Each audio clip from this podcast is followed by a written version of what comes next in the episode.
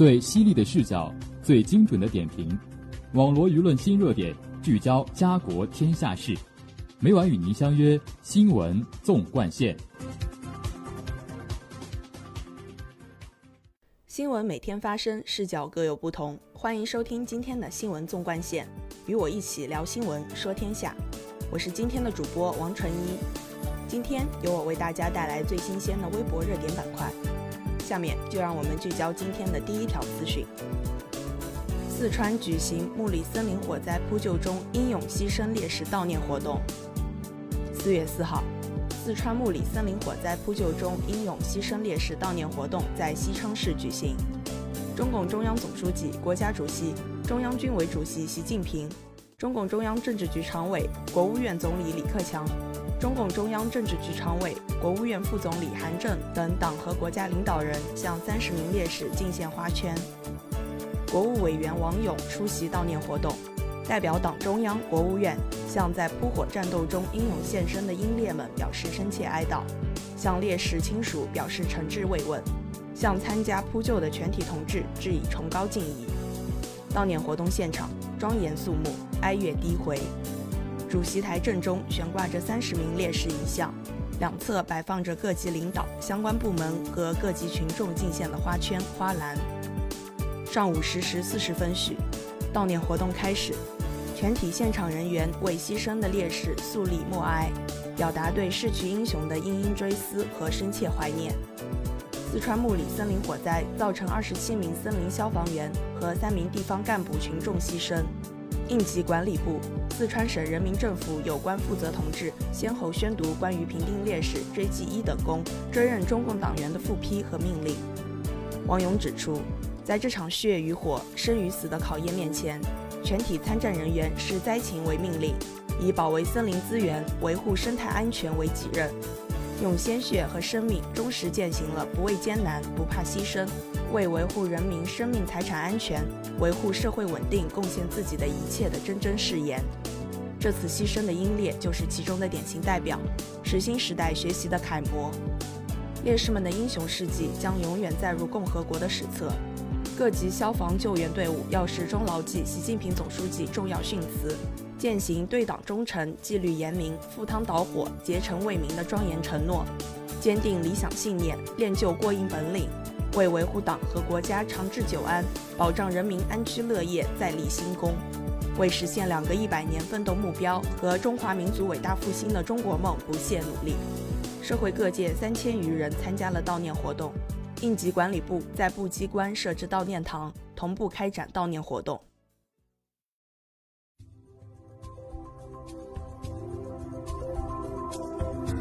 您现在收听的是《新闻纵贯线》。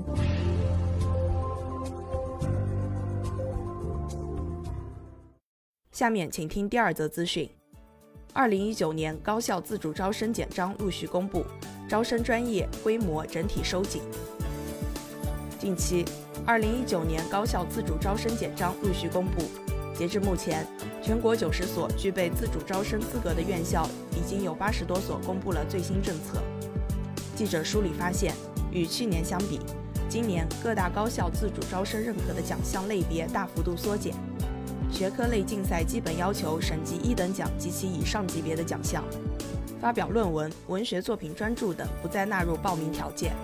各高校普遍以权威性高、公信力强的学科竞赛作为自主招生的敲门砖。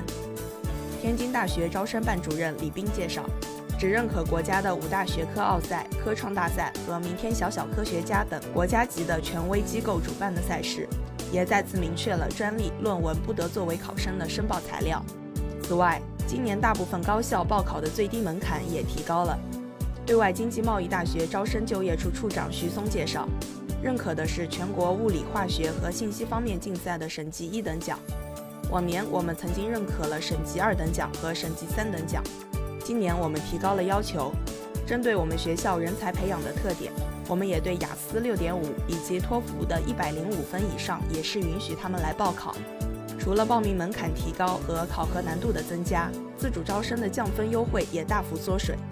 记者梳理发现。多数学校表示，降分幅度原则不超过二十分，而且考生必须达到一本线。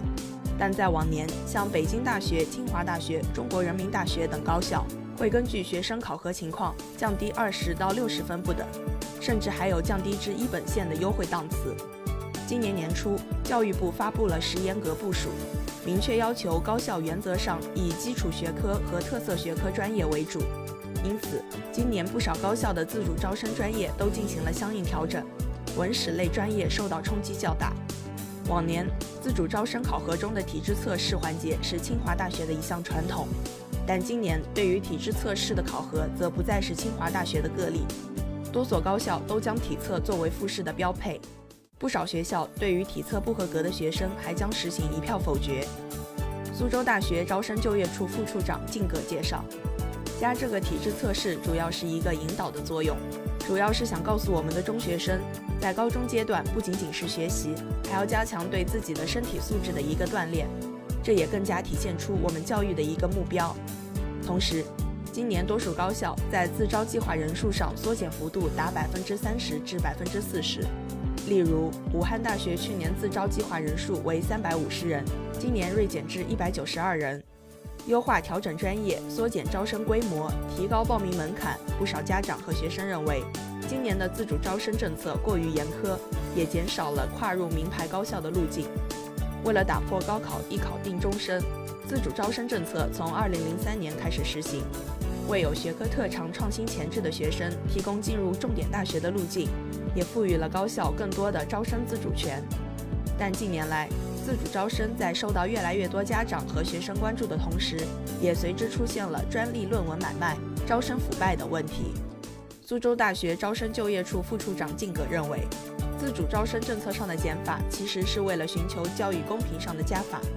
靳葛说，对自主招生提高要求，并不是说断了自主招生的一个路，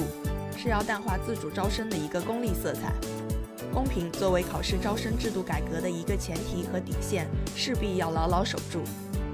针对自主招生现状，二零一八年教育部专门发文提出严格报名条件、严格材料审查、严格学校考核、严格监督制约、严格惩处造假等五严格工作要求。今年年初，教育部对自主招生政策再发文，并升格至十严格，被称为最严自主招生政策。对外经济贸易大学招生就业处处长徐松认为，自主招生政策严格，并不意味着人才选拔的渠道变窄。随着招生改革的深化，尤其是新高考改革来临，分类考试、综合评价、多元录取已经成为人才选拔的主流趋势。徐松说，它虽然很重要，但并不一定代表着所有的招生政策改革，所以并不是像外界担心的减就减掉了。实际上，这个水不从这个门流，也会流到那个门里面。